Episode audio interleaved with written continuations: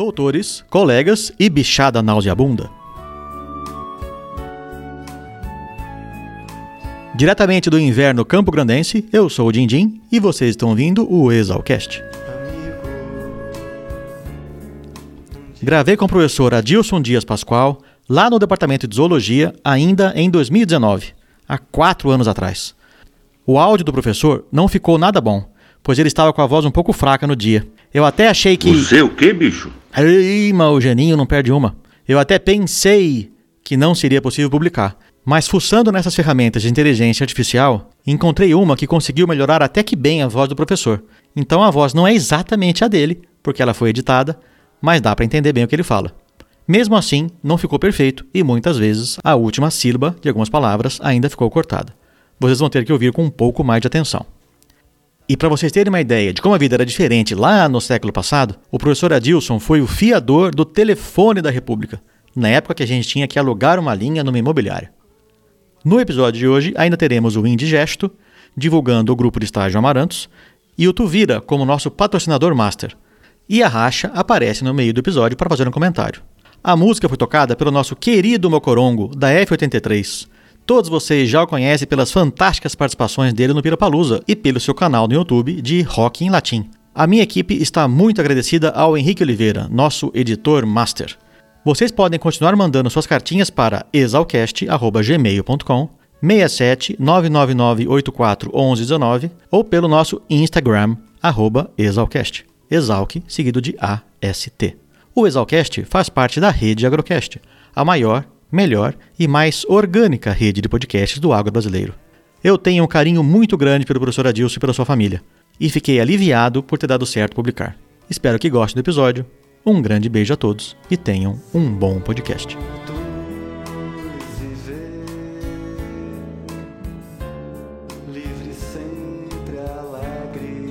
Olá, Exalcast. Eu me chamo Noah Marteleto, ou Indigesto aqui na Exalc. Estou no quinto ano de Engenharia Agronômica e em novembro desse ano eu completo quatro anos como membro do Grupo de Agricultura Orgânica Amarantos. O Grupo Amarantos é um espaço para os estudantes buscarem na prática soluções ecológicas e sustentáveis para a produção de todo tipo de alimento. O termo agricultura orgânica vem atrelado ao princípio do grupo de buscar sempre soluções ecológicas e sustentáveis para a produção. Atualmente, o Grupo Amarantos trabalha com a produção de hortaliças e grãos em uma área física na Exalc. O grupo estuda sobre controle biológico de pragas e doenças, rotação de culturas, adubação verde, adubação com esterco animal, bocache, manejo integrado de plantas daninhas, além de, claro, o manejo das próprias culturas. Agora no inverno, estamos produzindo alface, rúcula, brócolis, tomate cereja, espinafre, beterraba, alho poró e outros temperos. Para o verão, estamos planejando o plantio de milho branco, amendoim e mandioca.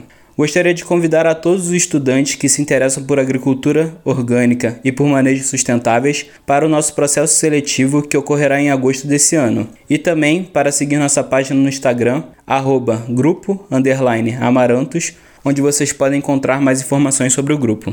Muito obrigado!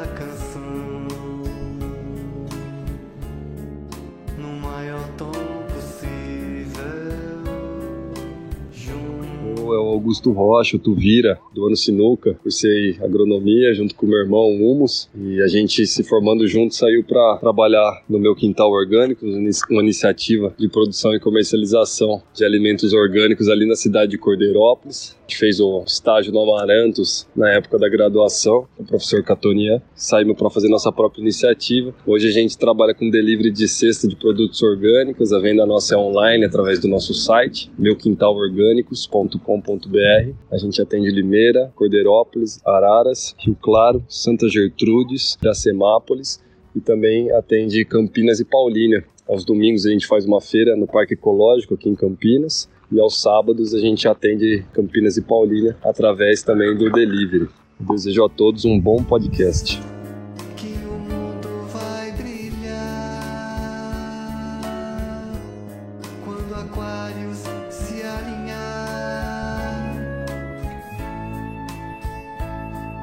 Saudações, aqui Mocorongo, Paulo Araújo, turma 83, Engenharia Agronômica.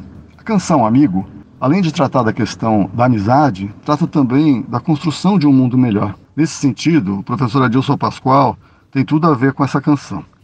Naquela época em que eu era aluno dele, ele incentivava, estimulava a gente a ter uma horta orgânica. Naquela época a gente chamava agricultura alternativa. E ele foi um pioneiro dentro da Exalc e enfrentou várias batalhas ali para conseguir abrir um espaço para a agroecologia e para a agricultura mais sustentável. Eu espero que vocês tenham um bom podcast. Um abraço a todos.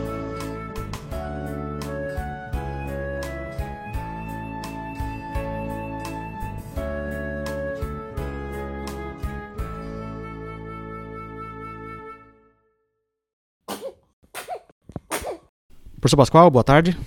Boa tarde. Tudo bem? Tudo bem, sim. Uhum.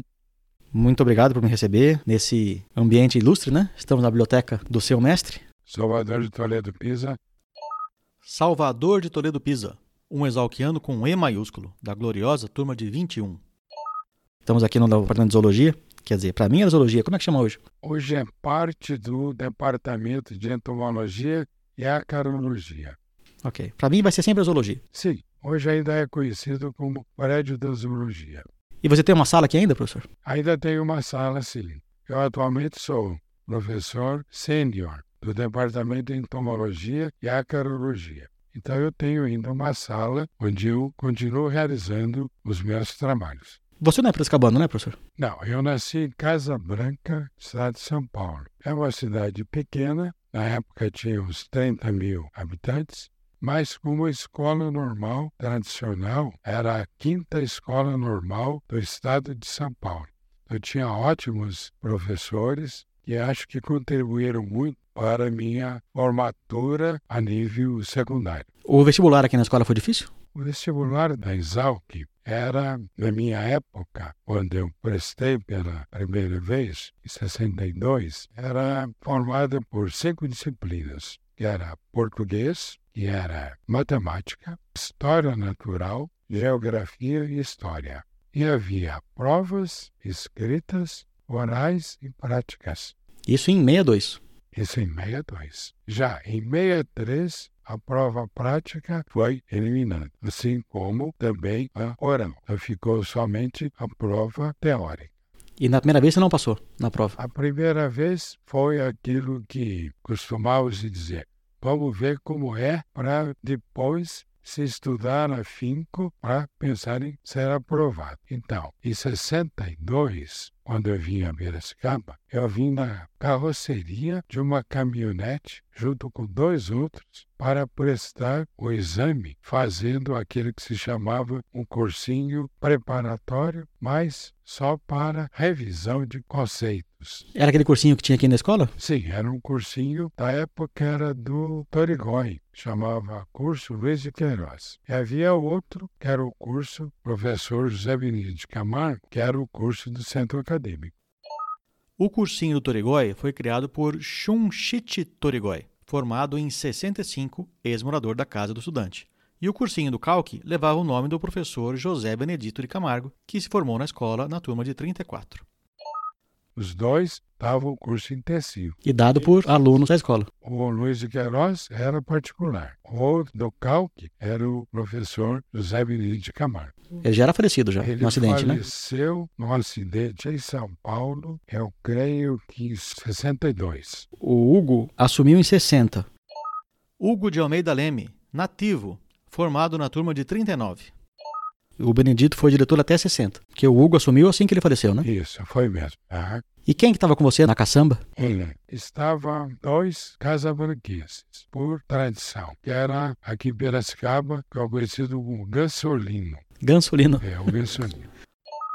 Otávio Antônio de Camargo, Gansolino, ex-morador da República Império da Felicidade, colega acadêmico do Adilson. Foi pesquisador do IAC, área de solos, ótimo pesquisador. O outro foi Ricardo Pereira Lima Carvalho. Ricardo Pereira Lima Carvalho, conhecido por Amebão, também morou na Império, mas saiu um ano depois de seus colegas, na turma de 68. que foi diretor da Faculdade de Agronomia Veterinária de Jabuticabal. Os dois passaram naquela ocasião. Não, nenhum de nós três. Ah, os três reprovaram. Aí então, o que aconteceu? Eu fui me preparando melhor, fui para Ribeirão Preto, fiz o curso de medicina, mas visando Piracicaba. Era um curso muito difícil, era o César Lattes que eu fiz. Aí vim com uma boa bagagem e em 63 foi aprovado aqui para Exal. Começo do ano, né? Janeiro, que era vestibular. É, janeiro, exatamente. E no, quando você veio em 62, você morou aonde? Aqui em Piracicaba? Na época, quem nos trouxe a Piracicaba pela primeira vez foi o doutor Chiquinho já era agrônomo formado pela Exal e que tinha uma fazenda em Mococa. E ele que nos trouxe e nos indicou uma pensão, chamada pensão acadêmica. E lá que nós moramos até poder é, achar uma república onde pudéssemos morar depois do trote, né? Para ser o proto-bicho. Sim. E foi o doutor Chiquinho que te influenciou a vir para Piracicaba? Na realidade, não. A história é um pouco mais complicada. Meu pai, professor Antônio Dias Pascoal, havia se formado na Escola Normal em Piracicaba. Ele contava muito sobre a cidade, sobre a Exalc, sobre um amigo que ele tinha aqui, que morou com ele na República, como normalista que era também, e que ele me disse que ele se chamava Salvador de Toledo Pisa Júnior. Era amigo do seu pai? Sim, era amigo. Pois bem, meu pai era um homem que, depois que se aposentou, cuidava muito de plantas. Ele ensinava os alunos dele a formar uma horta, a criar animais. Ele era professor de colégio primário. primário. A vida dele foi professor primário em Tambaú. Tem até uma escola no nome dele em Tambaú. Então ele dizia muito sobre a Exalc, sobre os professores, enfim. Eu falei um dia, de que eu estava me formando, colegial, eu cheguei para ele e falei, pai, eu acho que eu vou a Piracicaba fazer agronomia. E ele ficou satisfeito? Ele ficou assim, meio esmando para a notícia, ele me disse de imediato o seguinte, você vai a Piracicaba, lá tem um professor, foi muito meu amigo, Salvador de Toledo Pisa Júnior. Só que tem uma coisa, você só vai procurando depois que ingressar na Exal, para que ninguém venha dizer que ele te favoreceu. E foi exatamente o que eu fiz. Só em 63 é que eu fui conhecer o professor Pisa, depois que eu já estava no primeiro ano. E quando você veio para cá em 63 para o vestibular, você foi proto-bicho e morou em alguma república? Ou ficou em pensão também? Não, quando eu era proto-bicho eu morava na pensão acadêmica. Mas isso em 62? Em 62. 2. 63 também até terminar o trote. Em junho de 63, nós fomos para uma república chamada Império da Felicidade. Até eu costumava brincar que era a única república que ainda era império. E ali eu morei cinco anos. E foram anos felizes? No Império da Felicidade? Sim. Olha, O nome da república fazia jus? Mas é justo, sim. Grande parte dos moradores ficou professor aqui na Exal, outros foram para Jabuticabal, Botucatu, mas pessoas muito bem preparadas. Você ganhou um apelido nesse período? Eu tinha um apelido que era Bombreu, Bombril. que é o que consta no meu diploma de bicho, né? Você tinha um diploma de bicho? É, diploma de bicho, na época tínhamos. Diploma de bicho, tínhamos no baile de formatura, tinha o símbolo do, daquele asno, né? Que quando a gente deixava de ser asno para tornar homo sapiens. né?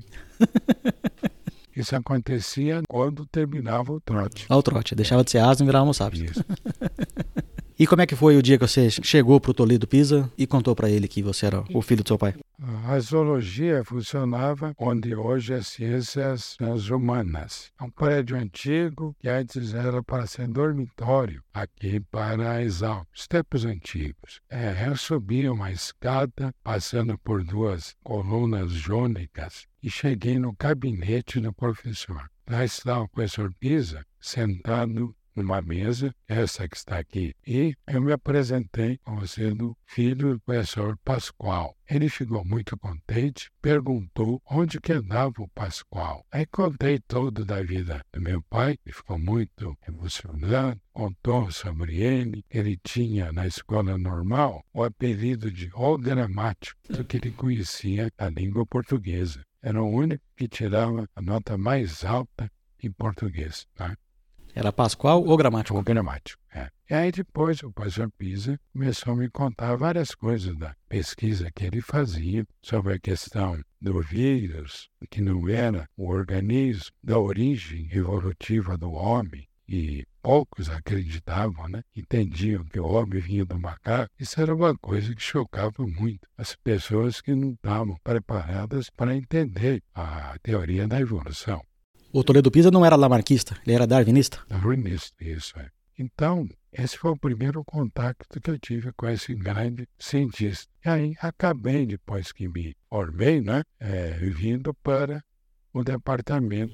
Assumindo a vaga dele. Sim. Quando ele se aposentou, ele me indicou e aí eu tornei-se docente do departamento. Então a gente vai chegar nesse ponto da história. Vamos continuar um pouquinho na sua graduação, professor. Vê se você consegue lembrar da história da aranha. Diz a lenda que o filho do Filipão, o pai, Felipe Westin Cabral e Vasconcelos, é da turma de 1912 e empresta o nome ao gramadão que fica na frente do prédio central. E o filho, que tem o mesmo nome, é da turma de 37 encontrou uma aranha que tinha um desenho no lombo dela parecendo uma encarnada, trouxe para o Toledo Pisa, que verificou que era uma espécie inédita, cadastrou como metade é a literata. Essa aranha existe, eu já tive, porque eu era curador no museu aqui, só que ela estava preservada em álcool, de modo que aquele desenho daquele A encarnado desapareceu. E o professor Pisa, então, que a descreveu, achou que aparecia de fato aquele Azinho né, uhum. da agronomia. É por isso que tem a aranha lá na caixa d'água. Que é o, exatamente. Que a metade é, é literata. No seu período de graduação, nos anos de República, você como é que era o centro acadêmico? Você pegou bem o comecinho da sede nova, né? Isso. A sede nova na é Voluntários. de 64. Isso. O Quixu foi o primeiro presidente a ter a gestão na sede nova. Cristiano Walter Simon, o saudoso Quixu, da turma de 65. Foi considerado durante muito tempo como fundador da Jacarepaguá. Quer conhecer essa e outras histórias deliciosas? Ouça o episódio número 15 do Exalcast. Ele foi eleito em 63 e ele assumiu em 64 já na sede nova. Sim.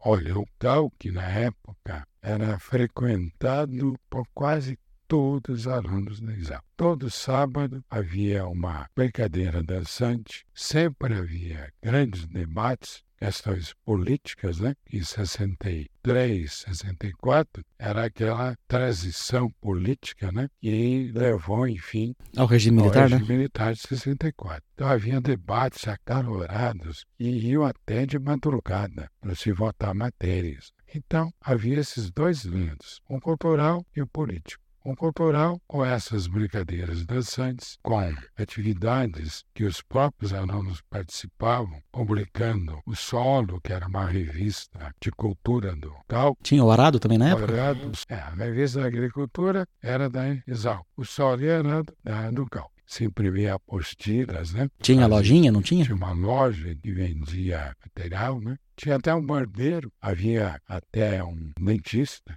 O Titico, que era o. O Titico era. Era o responsável pelo responsável. E seu Arlindo, que era um senhor já de idade, pessoa magnífica, né? Figuras que marcaram o cal. Desde o tempo que eu ainda era naquela sede antiga, que eu não cheguei a frequentar. E a Atlética? Você jogava basquete, não jogava, professor? Eu joguei basquete no primeiro ano, logo que entrei. Isso foi mais ou menos uns quatro meses. Eu sempre pratiquei esporte, eu sempre gostei, mas o que eu mais jogava era o basquete. Mas em 64, em junho, eu fui surpreendido com a morte do meu pai. Exatamente na época eu estava tentando que ele voltasse a Piracicaba para rever os amigos que ele tinha. Mas, enfim, a fatalidade me fez mudar, inclusive, a maneira de me manter aqui. Foi quando, pelas dificuldades financeiras, eu me candidatei a uma vaga professor de cursinho, exatamente no curso do Calque. Aí eu fui aprovado na parte de biologia e toquei o cursinho durante quatro anos. E você se manteve na República com as aulas do cursinho? As aulas do cursinho, praticamente com isso. E ajudou muitos protobichos a entrarem na Exalc? Sim, porque a nossa. Eu acabei sendo coordenador curso, né? Aí nós tínhamos, no começo, assim, 20 poucos alunos. Depois nós tínhamos mais de 130 alunos. Quando eu mudei para o anfiteatro da genética. Me lembro até de um fato curioso. O professor Grande era professor da agricultura. Edgar do Amaral Graner, formado em 1933.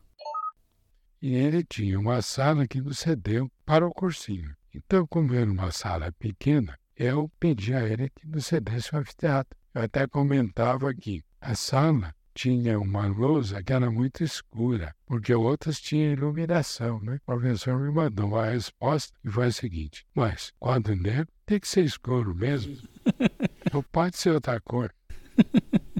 E então esse tempo de cursinho consumia todo o seu tempo livre, né? Praticamente. Que tinha que preparar bolas, postilas, né? Enfim, foi uma época mais que me facilitou na questão didática. Vi que a minha vocação tinha que ser mesmo docência. Então já na graduação já tinha traçado na cabeça um projeto. Projeto de ser professor. E durante a graduação, quais eram as disciplinas que mais te agradavam? Sempre na área da biologia. Gostava muito de botânica, zoologia, entomologia e agricultura, horticultura. Eu só não gostava muito das exatas. E você passou fácil com o Pimentel? Frederico Pimentel Gomes, o Mosquito, formado em 43, pegou a vaga que era do Carneiro e seguiu os passos do antecessor, com uma das matérias mais difíceis da escola, a matema.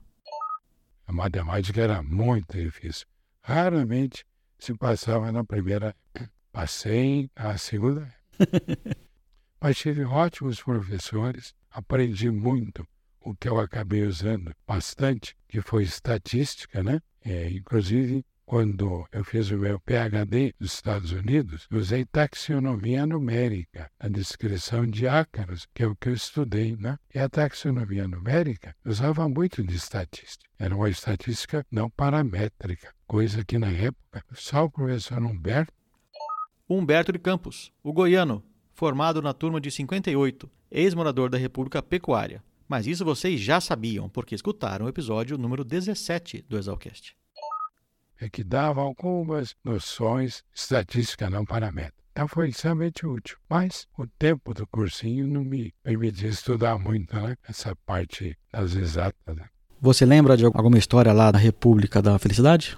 É, são muito. Quem que aprontava mais lá?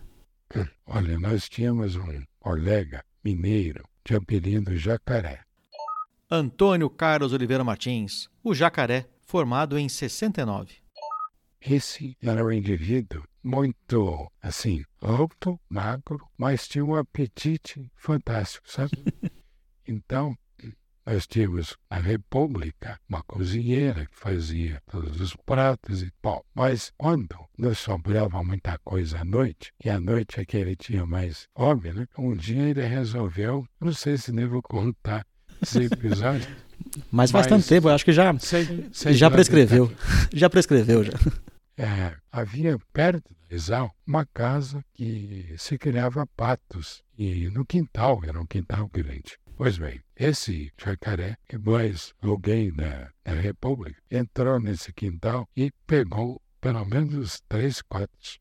Isso para fazer um jantar. Para fazer um jantar. Esse fato chegou a ser até manchete do Jornal de Piracicaba, que é o reclamo a reclamação na delegacia, né? Foi feito um BO e tal, e o jornal publicou esse fato. Mas ninguém ficou sabendo. As penas foram enterradas no, fundo do quintal. Bom, esse foi o episódio do pato. O outro mais interessante foi que ele descobriu que no aviário da Exalc havia um peru de grande porte e outros menores estavam sendo avaliados pelo professor da época, era o professor Trevelin. Antônio Prates Trivelin, da turma de 46. No catedrático, né, da zootecnia dos não-humilantes. Pois bem, esse jacaré resolveu se aventurar pelo aviário.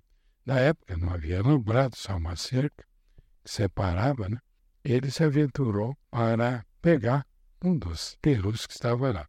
Bom, estávamos em quatro ou cinco nessa aventura. Quando de repente começamos a ouvir tiros Que era tiro de sal, era aquela espingarda, só para afugentar os alunos. Nisso nós corremos e voltamos para a República. Mas o jacaré não aparecia. Levou um tempo para ele aparecer. Achamos que ele tinha sido preso. Ou então atingido por algum tiro de sal. Né?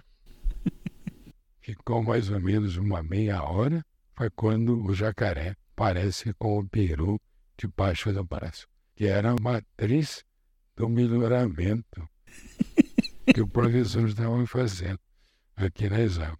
O Peru era tão grande que ele preparou, depenou, primeiro deu pinga para ele, antes de matá-lo, né?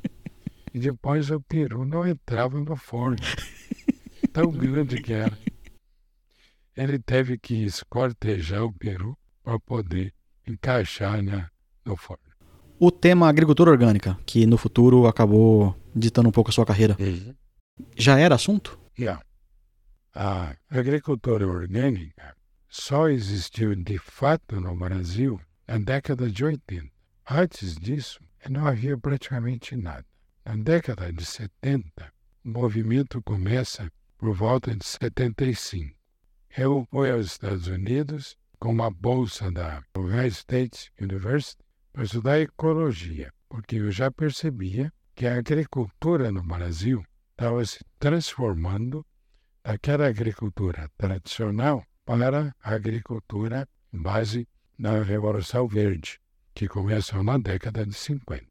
A doação mineral, né? Sim, a adubação mineral, já a substituição de produtos orgânicos né, para combate de pragas, como DDT, Aldrin, Aldrin, aquela toda química que surge aí na década de, principalmente 60. Bom, quando eu voltei em 73, eu já comecei a mobilizar aqui na Exalc as pessoas que tinham alguma ideia ecológica para reuni-los e formar um grupo para divulgar as ideias de uma agricultura de base ecológica. Então fizemos algumas reuniões e isso resultou em alguma coisa positiva. Então já surgiram as primeiras disciplinas de ecologia, a Exalc, a minha disciplina se chamou Ecologia e Conservação de Recursos Naturais, que foi uma das primeiras da USP. E aí o movimento foi crescendo e eu comecei a criticar a questão do agrotóxico. Que esse termo não existia ainda, né? Esse tema não existia. Esse tema eu propus em 74, quando foi feito um primeiro seminário para discutir a questão do controle de pragas em São Paulo. Aí convidei todas as autoridades do assunto e o CALC publicou uma folha, uma apostila, né, dando todo o resultado desse primeiro encontro. Aí aparece a palavra agrotóxico pela primeira vez. E no livro que eu escrevi, em 64, que foi editado pela Fundação Getúlio Vargas em 79, o termo agrotóxico foi sugerido no livro e a partir daí ele começou a ser adotado, virou até uma lei dos agrotóxicos. Voltando um pouquinho no tempo lá na escola, é, não se falava em agricultura orgânica, mas teve um início de uma conversa entre o Guido Ranzani e o Kiel. Guido Ranzani e Edmar José Kiel, ambos da turma de 41. Sobre a, a aula sobre adubação orgânica, ou adubos orgânicos, Eu não cheguei a presenciar, mas houve um relato de alguém que me contou esse episódio. E o professor Guido Razani então disse que só tinha para formar o futuro departamento de solos, só havia uma parte que ninguém quis, que era matéria orgânica. Ele perguntou então ao professor Kiel se ele queria assumir essa parte orgânica. E ele de fato assumiu. E aí ele tornou-se um um dos pioneiros do uso da matéria orgânica na Exalc.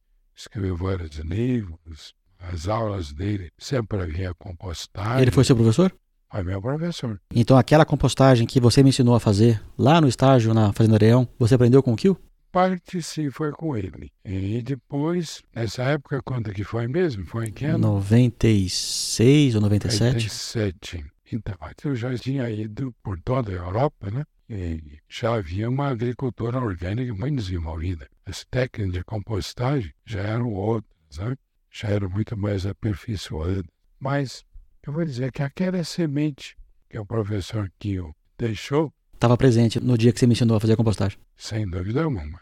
Eu fui seu estagiário lá naquele projeto de, da Unidade Sustentável de Agricultura Orgânica que tinha na Areão. E Com a Suzana? Suzana Wilson, a Meleca, ou Suzy, minha querida doutora direta da turma de 98, ex-moradora do Beco. Fiquei dois anos ali, um ano e meio, a um hectare. Em meio hectare a gente tinha toda a estrutura, com pomar, horta, minhocário, a área de compostagem, o galinheiro de poedeira e de engorda, o capril. Eu não cheguei a ter a cabra, mas você me liberou um orçamento para eu ir no leilão, aquele leilão do CPZ. Então eu tinha o um número que eu podia gastar, eu fui no leilão, dei lance e acabou que passou do lance que eu podia ter gasto e a gente acabou não adquirindo as cabras, mas depois que eu saí, as cabras entraram. Uhum. E tinha meio hectare para produção de grãos. Exatamente. Era uhum. muito gostoso trabalhar lá na época. Aquele projeto era financiado pelo Ministério do Meio Ambiente. Eu tive a ajuda era... da Secretaria de Agricultura de São Paulo. As bolsas, né? Era o CNPq, o PES, e nós tocamos aquilo 15 anos. Ele serviu até para prover aqui os dois restaurantes. Sim, a gente vendeu alface para o Lucas. E teve uma vez que eu e a Suzy, a gente levou alface para Carlos Botelho, abriu o porta-mala do carro dela e ficou anunciando alface orgânica e vendemos também na, na rua. Então a horta lá produziu bastante coisa. Exatamente, é. Ali ficou depois com o Grupo Amaranto, né? Depois que eu me aposentei, eu ainda toquei acho que uns dois anos. E depois eu passei por professor Caron. Junto com o Amarantos, eles tocaram acho que mais uns 4, 5 anos. Depois ficou só o Grupo Amarantos, que tocou e agora não sei como é que tá, se eles mantêm ou não. Mas o grupo existe. Oi, gente, meu nome é Natália, racha na Exalc. Eu fiz engenharia agronômica e do começo de 2020 até metade de 2021 eu fiz parte do Grupo Amarantos. Fui a última coordenadora do projeto que a gente tinha lá na Fazenda Areão. Nós tínhamos em torno de 150 a 200 galinhas, um rebanho de sete ovinos e uma área de lavoura onde a gente tinha cultivos anuais, principalmente milho e mandioca. Após a pandemia, a gente teve que encerrar as atividades do grupo lá na Areão, porque muitos membros que tinham carro e estavam mais engajados no projeto acabaram saindo e nós continuamos então tocando as nossas atividades em duas áreas dentro da Exalc, uma na agricultura e uma na horta, perto do antigo restaurante dos professores, né? Onde a gente focou em olericultura e fruticultura. Me tira uma dúvida, professor. Na época que você era aluno, tinha a situação da cadeira, né? Tinha os catedráticos, que eram donos da cadeira, era vitalícia, né? E até onde eu sei, os catedráticos, eles mandavam e desmandavam na cadeira da forma que eles queriam, né? Eram eles que tomavam as decisões. Até de contratar, né? Muita gente foi contratada por decisão única e exclusiva do catedrático. Quando que teve a mudança? Tinha as cadeiras e viraram departamentos, né? Foi isso que aconteceu? As cadeiras existem na Exalc desde 1901, quando a escola começa com cinco cadeiras. Essa vírgula vai ser longa, mas vale a pena para conhecer um pouco mais sobre a nossa história. As cinco cadeiras foram comandadas por três Franciscos e dois Josés. Eram elas Agronomia Geral, do professor Francisco de Sales Pimentel da Almeida, Química Agrícola, do professor Francisco Ribeiro de Carvalho, Agricultura Geral, professor Francisco de Paula Cândido, Zootecnia, professor José Teixeira de Freitas, e Botânica, do professor José de Souza Campos. Isso perpetuou até quando o sistema europeu, cátedras, muda para o sistema americano de departamentos. E aí a coisa democratiza. Ou seja, agora não é só o catedrático ou chefe, agora há um conselho de departamento, que é quem estabelece as normas, as leis, é? enquanto que o chefe é só aquele que administra, executa, que o conselho resolve. E dessas cinco cadeiras, aos poucos foram aumentando? Dessas cinco Elas cátedras? foram aumentando até chegar a 23, não me lembro bem. A última foi topografia, mas foi na época de 70. 74, 75, que a escola passa a ser departamento. As cadeiras foram extintas. E o Salvador Toledo Pisa, ele ficou como catedrático até quando? Ou ele aposentou catedrático? Ele se aposentou ainda como catedrático. Continuou a vida dele até a morte aqui no departamento. Esse era um exalquiano apaixonado pela escola, né? Era mesmo. Então, tinha os pontos positivos da, da cátedra, porque se ele era uma pessoa competente, a cadeira funcionava maravilhosamente. Né? E assim foi que se construiu toda a estrutura da Exalc em cima das cátedras, porque, afinal, é, o catedrático passava por um concurso. Vencia aquele mais capacitado. É, porque eu quero ser catedrático. Era um concurso com todo o rigor, teses defendidas, currículo, tudo isso. Assim como é de professor titular, né? Sim, muito. E depois a última parte que era aquela aula didática concorridíssima no Salão Nobre da Exalc, que é cheio de pessoas torcendo, ora para um, ora para outro. Então, era algo mesmo fantástico. Você assistiu alguma dessas aulas? Sim, muitas. Me lembro do professor Salim Simão, que foi catedrático de horticultura. Me lembro do professor Domingos Galo, que foi catedrático da entomologia. Salim Simão e Domingos Galo, dois colegas acadêmicos da turma de 45. Acho que foram essas aí, as últimas que eu, que eu participei, né? Não, eu imagino que devia ser bem concorrida mesmo. Sim, muito concorrida. E depois a festa que se dava. A festa que se dava pelo aprovado? E sim, pelo aprovado. O que, que você sentiu quando você acabou pegando a vaga do Toledo Piso? Que aquele amigo do seu pai, que era o, o agrônomo, que talvez você tenha se espelhado para depois fazer agronomia? Então, antes de eu vir a Piracicaba, eu fiquei dois anos em Jabuticabal. Como professor? Como professor da área de zoologia. Viajava toda semana e fazia pós-graduação aqui na Exalc. Nesse meio termo, ocorreu a aposentadoria do professor Pisa. Ele já havia me indicado, porque eu era instrutor voluntário da nona cadeira, que era a zoologia. Então, a indicação, para mim, foi algo que eu sempre quis, né? Que eu convenia todos os professores aqui, desde que eu ingressei na Exalc, né? E aí desenvolvi minha carreira, primeiro em acarologia e depois em agricultura orgânica.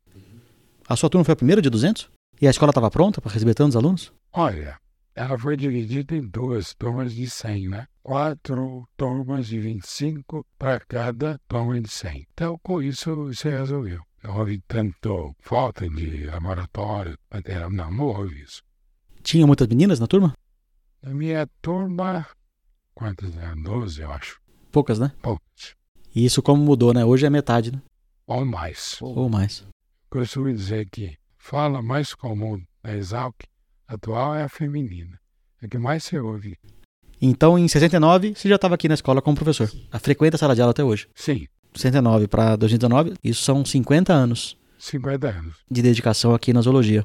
Você consegue fazer uma analogia entre aquele aluno de 69, aquele garoto de 19, 20 anos, estava na sua frente na sua primeira sala de aula, para o aluno que estava na sua sala de aula que você deu agora, semana passada, 10 dias atrás? Eles eram muito diferentes? Bom, historicamente, num período tão longo assim, é de se esperar mudanças mesmo. Agora, por exemplo, no meu tempo, as aulas eram dadas inclusive aos sábados, de manhã. E período integral era de manhã, a segunda-feira, e sábado de manhã. Então, isso levava muito a sério a, a formação do profissional. Aí, aos poucos, esse rigor que havia vai sendo diluído. O aluno se via com mais força do que havia na época em que eu comecei a dar aula, e que a tolerância para se entrar em sala de aula era de 10 minutos. E todos estavam presentes naquele horário. Assistiam com atenção e tudo mais. Bom, hoje eu não dou tantas aulas mais, mas eu não vejo no aluno uma, uma dedicação como havia no nosso tempo. Eu não sei se no nosso tempo vinha fazer exal aqueles que já tinham uma tendência para a agricultura, poderiam ser os melhores alunos, mas eles sabiam exatamente o que eles queriam. Eram mais interessados, Os acha? interessados na agricultura, na formação profissional do engenheiro agrônomo. Naquela época vinha mais alunos do interior, pessoas que vinham do campo, que tinha pessoas da família que trabalhavam como agricultores, fazendeiros, ou então o avô, o bisavô era produtor. Né? Hoje em dia, o que entra para Exal são os melhores alunos das grandes cidades, que muitas vezes nem sequer conviveram no campo, né? não tem aquela vocação que havia no meu tempo. Bom, como é que se resolve essa questão? Como é que outros países que passam pelo mesmo problema resolveram? Por exemplo, na Alemanha, eles têm aquilo que se chama residência agronômica, que para nós é no último ano, eles têm o primeiro ano. Primeiro ano, o aluno vai ter uma fazenda, ele acorda às 5 horas da manhã, ele planeja, junto com o agricultor, o que ele vai fazer durante o dia, se é ordenhar, se é semear, se é colher, fazer um trato cultural, entendeu? Ele vai fazer o dia a dia do agricultor. Se ele acha que aquilo é o que ele queria, ele continua. Se ele acha que não serve, ele muda. faz isso no primeiro ano. Nós fazemos isso no último, quando o aluno já está para se formar. Tá? Então, a sugestão que eu faço, e já fiz, é que fosse no primeiro ano. A real vocação. É, eu peço para os bichos que eu tenho contato para que façam o máximo de estágio possível para conhecer bem a carreira do agrônomo e, e saber o que, que ele quer para ele depois, né? Então, como não tem a residência obrigatória no primeiro ano, que ele faça estágio. Eu comecei a estagiar no final do primeiro ano, fiz com jacaré, meu primeiro estágio, lá no CISBAS, lembra do CISBAS? Centro Interdepartamental de Biologia e Zootecnia de Animais Silvestres. Eu tratava de um lote de jacarés e avaliava o ganho de peso. Era interessante. Sim, mas Abel, que era o Lavorinte. Não era ele. Não era na época? Não, 95 foi isso? Abel Lavorente, também conhecido como bicho chinês, é da turma de 63. E o professor do CISBAS da minha época era o Luciano Martins Verdade, o Espiga, da turma de 85. Aí depois fiz estágio com gado de leite, fui para agricultura, pecuária, trabalhei com você na agricultura orgânica. Então conheci bem o que, que o agrônomo poderia fazer, então isso me ajudou muito a depois a seguir a carreira. Que bom. E as matérias que você deu aula aqui na escola? Eu iniciei com zoologia, que era base, né? Anatomia, fisiologia de animal doméstico. Depois introduzi ecologia, conservação de recursos naturais, que depois de 11 anos eu mudei para agroecologia e agricultura orgânica.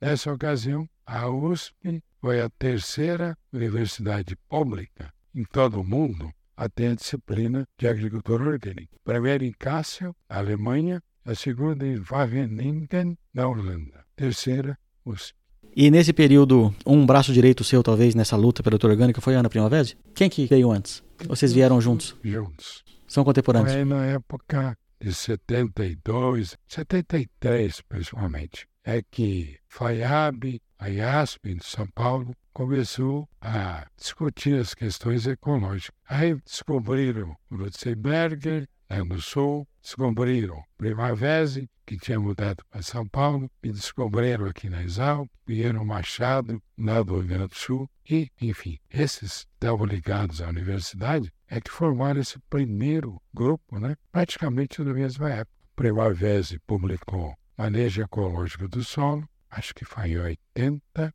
o meu livro Pragas Praguicidas e a Crise Ambiental, foi em 79, o Manifesto Ecológico do Lutzenberg foi em 68, então praticamente todos juntos. Né?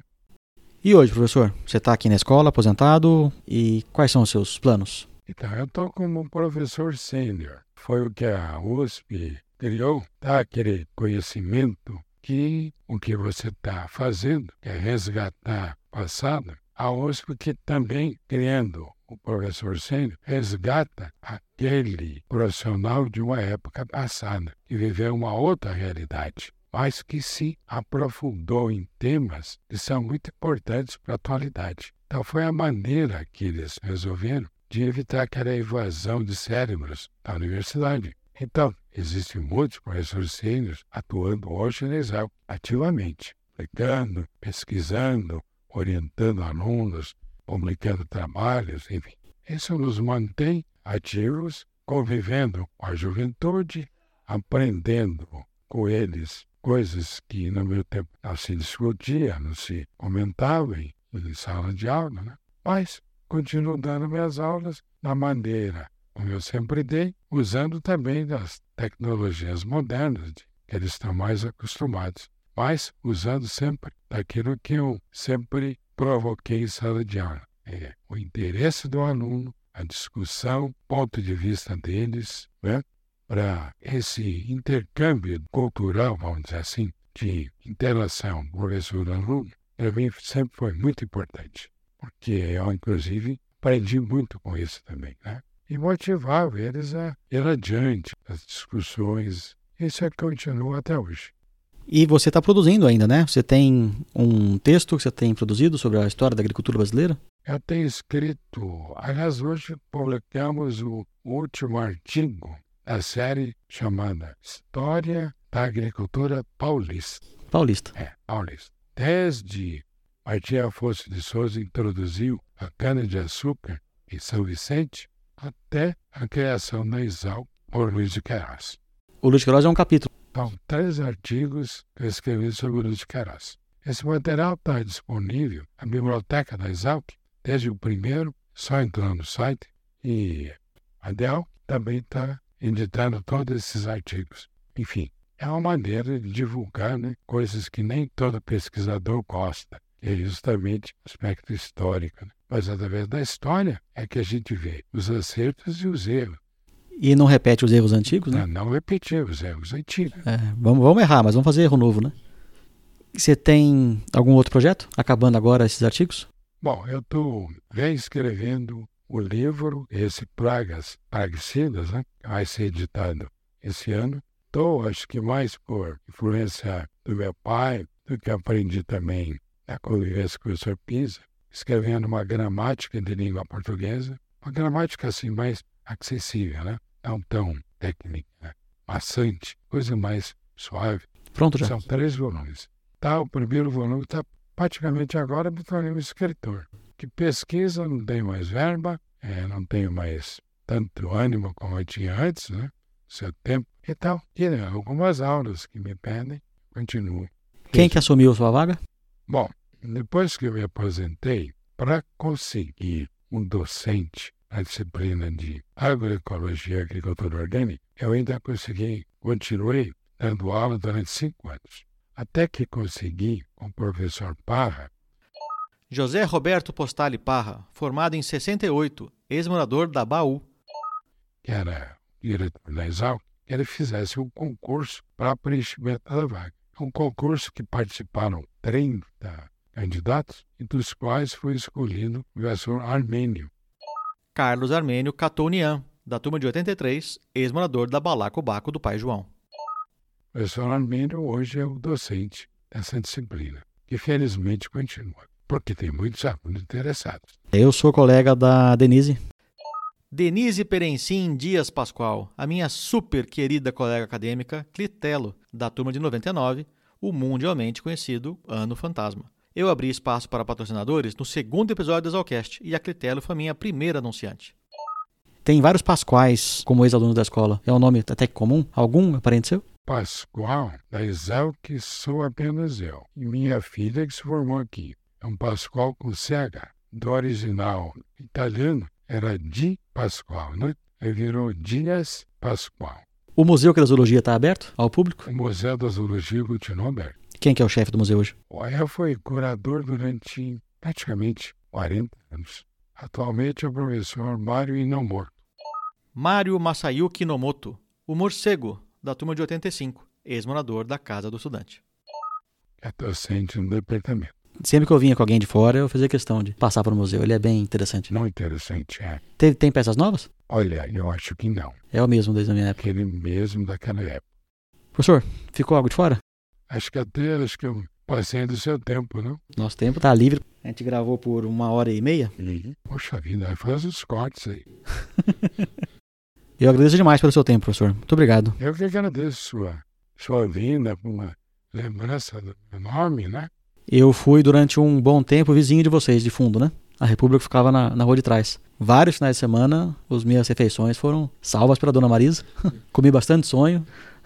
E teve um dia que ela me fez passar por uma situação complicada. Sim. Eu tava com a namorada, passando na frente da casa de vocês. Aí ela tava ali limpando a garagem. Daí eu parei, ô, Marisa, tudo bem? Daí ela, ô, Dindim, como vai? Não, tudo bem. Marisa, minha namorada. Dele, o quê? Outra? Já? na frente da namorada. eu não sabia onde enfiar minha cara. Você não tá gravando, né? Tô, tô gravando sim. Não, isso não. Eu passei um sufoco aquele dia lá. Não, Marisa, não fala assim, não, não faz tempo já. que- Ela me contou esse episódio. Mas eu passei bons momentos ali na casa de vocês. É, eu agradeço. Também nós podemos contar com sua presença. né? Professor, muito obrigado. Muito obrigado e que você continue aí com seus trabalhos. Tá bom. E você também. Parabéns por essa iniciativa aqui. Não é todo mundo que quer ouvir relatos do passeio. Vocês impressionam como os alquianos por aí têm vontade de ouvir e têm curiosidade, me mandam mensagens com dicas de pessoas para entrevistar, então Que bem, eu tô adorando fazer isso. que bom. Parabéns. Muito obrigado.